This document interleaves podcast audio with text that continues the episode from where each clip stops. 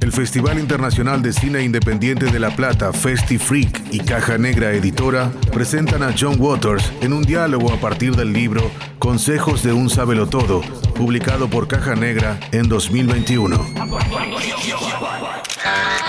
Chip, the only cereal I know anything about is Rice Krispie. It's been a crazy day, hasn't it? Pecker? Pecker. Pecker. I don't want to be in Vogue. Everybody wants to be in Vogue. can help it can help it Divine, are you a lesbian? Yes, I have done everything. Does blood turn you on? It does more than turn me on, Mr. Vader. It makes me come. And more than the sight of it, I love the taste of it. The taste of hot, freshly killed blood. De pronto me ha sucedido lo peor que puede ocurrirle a una persona creativa. Ser aceptada. No entiendo cómo pasó. Ni siquiera puedo seguir personificando a un artista perturbado. Ya soy un hombre viejo que no puede hacer tantas cosas como antes. Aún así sigo nadando y ocasionalmente tomando ácido lisérgico con amigos.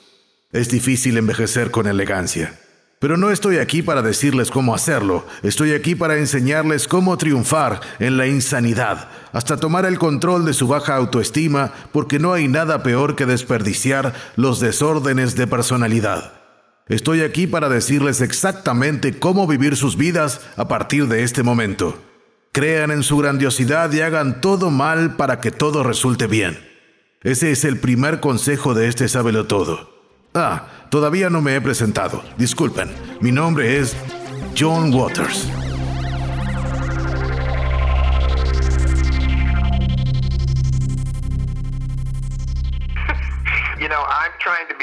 Gracias, yo trato de ser bastante honesto. Nunca me quejo. Hollywood me trató estupendamente. Hubo batallas, pero cuanto más dinero te dan, más te exigen que digas y hagas. Eso sucede en cualquier trabajo. Creo que básicamente lo que pasa es que aprendes cómo negociar. Y eso es lo que yo quería contar. Cómo sí negocié mis películas en ese contexto. Y a la larga, cada película que hice fue exactamente la película que quería hacer. Aunque haya tenido que pelear por eso. Una vez alguien me dijo que nunca volvería a trabajar en Hollywood. Y yo le respondí que nunca había querido hacerlo. Así que ahora pienso que si hubiese vivido en Los Ángeles, mi carrera no hubiera funcionado. Se hubieran acostumbrado a mí. En cambio, voy a la ciudad cada dos años y llevo un proyecto que les parece nuevo. Si me hubiese establecido allá, se habrían acostumbrado y habría sido una mala idea. Siempre supe que nunca vendrían hasta Baltimore. En el libro hay una mirada un poco desencantada del rumbo que ha tomado la industria en las últimas décadas. ¿Cuáles son tus preocupaciones en cuanto a eso? Creo que si estuviera tratando de vender una película hoy, intentaría hacerlo en la televisión. Porque en Estados Unidos mucha más gente la vería de ese modo. La televisión es bastante genial hoy. Se salen con la suya en todo. Incluso mis películas se pasan hoy por la TV. ¿Quién hubiera pensado que Pink Flamingos se podría ver en la televisión? Pero está, me parece que la industria siempre va a estar cambiando y lo que nosotros tenemos que hacer es estar dispuestos a cambiar y atravesar esos cambios. Es decir, yo he hecho de todo. Empecé haciendo películas underground, luego pasé a hacer películas de medianoche para la televisión local, más tarde películas independientes, hasta películas de, Hollywood. Y al final nuevamente películas independientes dentro de Hollywood. Así que creo que hice cada tipo de película y aprendí el aspecto comercial de cada una de ellas. Aprendí cómo trabajar, Incluso aprendí cómo distribuirlas en DVD, que antes eran horribles y ahora están en formatos estupendos, como los que hace Criterion. Así que el negocio siempre está cambiando y hay que estar atentos a esos cambios. ¿Sabes qué? Este trabajo está hecho para hacer dinero, no arte. A ellos los despiden si le dicen que sí a una película que pierde dinero y entiendo eso. Yo creí que mis películas iban a generar dinero, pero estaba equivocado. Estoy seguro que has estado pensando en esto. ¿Quedan formas de causar sorpresa o choquear al público?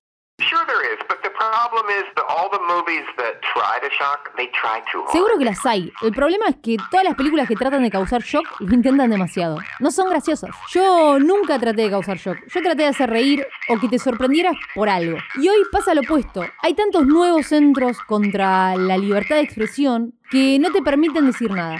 Ha cambiado radicalmente todo. Yo estoy preocupado por esta nueva forma de censura actual. Pero todavía pienso que si tenés sentido del humor, podés salir impune de todo eso.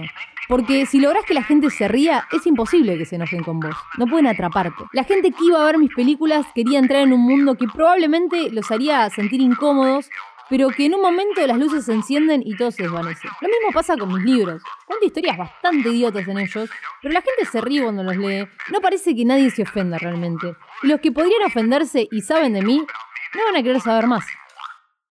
Know that there is that much irony in Mr. Know-It-All because I'm telling you the truth of, uh, of what I tried to No do. sé si hay tanta ironía en Consejo de un Sabelotodo.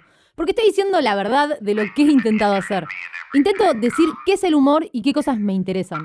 Creo que las películas que realmente son irónicas, que es el verdadero sentido de la palabra camp, un término que no creo que me quepa para nada, son aquellas que tratan de ser buenas, pero son malas. Son tan malas que son graciosas. Como Showgirls. Yo no creo que intentaran ser divertidos cuando la hicieron. Me parece que le salió. Y esas son las más divertidas. Pero también me parece que eso es bastante difícil de hacer hoy. Estoy tratando de pensar en la última película que haya salido que fuera tan mala que es buena. Y no puedo porque es casi imposible hoy. Hay tanta gente entrometida que no podría pasar. Además, Trump arruinó el mal gusto. Ahora no hay nada divertido en torno al mal gusto porque Trump lo arruinó. ¿Es posible usar el humor en la actualidad donde todos estamos tan susceptibles? That is the irony you can use because the target today of irony to me is the ones that are so humorless. You Esa es la ironía que no puedes usar. El blanco de la ironía hoy son para mí los que son muy timoratos. Mira, yo estoy de acuerdo con la mayoría de las cosas que son políticamente correctas. Pero no por eso tenemos que abandonar nuestras batallas o dejar de reír. Lo que hicimos fue darle a la derecha demasiadas buenas municiones en este tema. Así que para mí el humor es un faltante en las políticas de izquierda actuales. Y así como cuando yo era joven el humor era terrorismo, nosotros usamos el humor como tal contra nuestros enemigos. Y me gustaría recuperar eso, hacer que el enemigo se vea estúpido en público. La humillación pública realmente funciona y es graciosa. Además, pone a la gente de tu lado, cosa que no sucede si le estás diciendo todo el tiempo qué puede hacer y qué no. No lo sé, pienso que hoy la ironía se podría usar para hablar contra la generación política correcta. Creo que podés hacer reír a partir de eso de una manera en la que a la vez también le estés abrazando. Porque en realidad creo que soy políticamente correcto, aunque haya gente que pueda escandalizarse por oírme decir eso. Pero en cierto sentido, la gente correcta siempre gana mis películas. No creo que ningún culpable termine sin tener su castigo. Y todas las cosas sobre las que escribo son cosas que trato de entender. Así que creo que mientras sea curioso, siempre podés usar la ironía como un arma efectiva. Pero tenés razón, todos intentan ser irónicos ahora. La ironía es la base del humor estadounidense. Pero hoy es diferente. Alguien puede argumentar que la ironía es elitista. Y de hecho, una vez dije algo por lo que fui criticado desde una mirada políticamente correcta. Dije, ¿puedes estar tan hambriento que nada sea gracioso? ¿Puedes usar ese tipo de humor en Albania mientras morís de hambre? Y claro que se puede. Supongo que hay algo de que reírse. El problema es que no soy yo quien debe escribir el chiste. Así que, en definitiva, creo que la ironía tiene que estar en sintonía con la situación política en la que vas a usarla. Dedicas dos capítulos del libro para hablar de la vejez y la muerte. ¿Cómo te llevas con ellas? I'm 75, so you know, I'm 75 years old. That is old. Tengo 75 años y eso es ser viejo, pero estoy increíblemente activo mentalmente. Estoy saludable. Claro que tengo dolores de espalda y en los pies a veces, pero al mismo tiempo voy a nadar. De hecho, estoy en Provincetown en este momento, que es un lugar al que vino todo el mundo a pasar sus vacaciones de julio una vez que estuvieron vacunados. Es una de las razones por las que escribí el libro, para poder ser cómico sobre mi muerte. Es algo con lo que tenés que lidiar. Tengo amigos de mi edad que están pasando por cosas terribles como el cáncer y desafortunadamente es tiempo de que eso no suceda.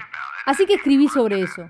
Lo confronté y lo hice lo mejor que pude. Y con humor también, porque no hay nada que puedas hacer. Odia a la gente que dice, oh, amo la naturaleza. ¿Cómo puedes amar a algo que desde el día en que naces está intentando matarte? ¿Qué cosas viste y leíste durante los meses de aislamiento? Miré más televisión que nunca. Miré muchas cosas de True Crime. Siempre veo más documentales que cualquier otra cosa. Y leí como siempre, porque siempre lo estoy haciendo. No creo que lo haya hecho más. Pero sí miré más televisión. Vi Tiger King, ni bien salió, porque conozco a la gente que lo hizo. Vi una sobre Aretha Franklin y cosas sobre crímenes.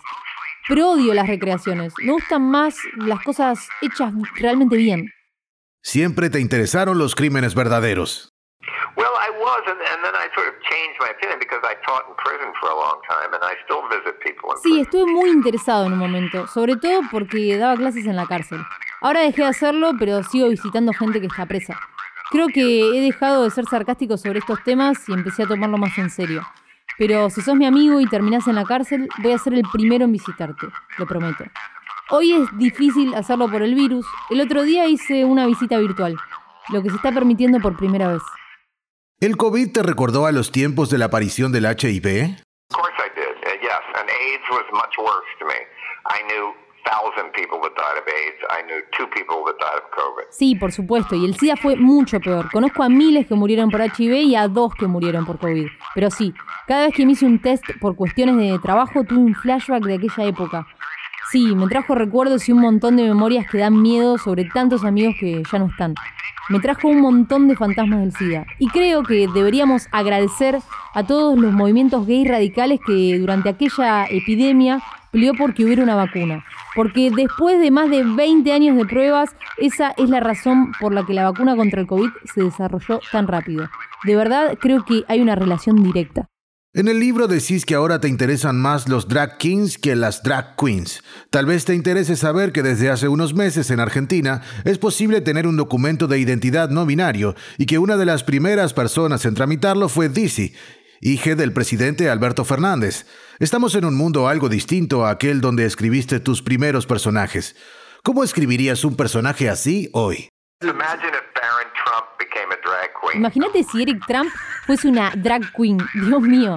Bueno, mostraría todas las fiestas y todos volviéndose locos. O quizás en realidad lo mostraría siendo aceptado por sus padres, quienes lo pondrían a la vista de todos, llevándolo a reuniones políticas para que en determinado momento él saliera a hacer un breve acto de nightclub y simplemente mostraría la aceptación de su familia. Lo escribiría como el más alegre, divertido y aceptado.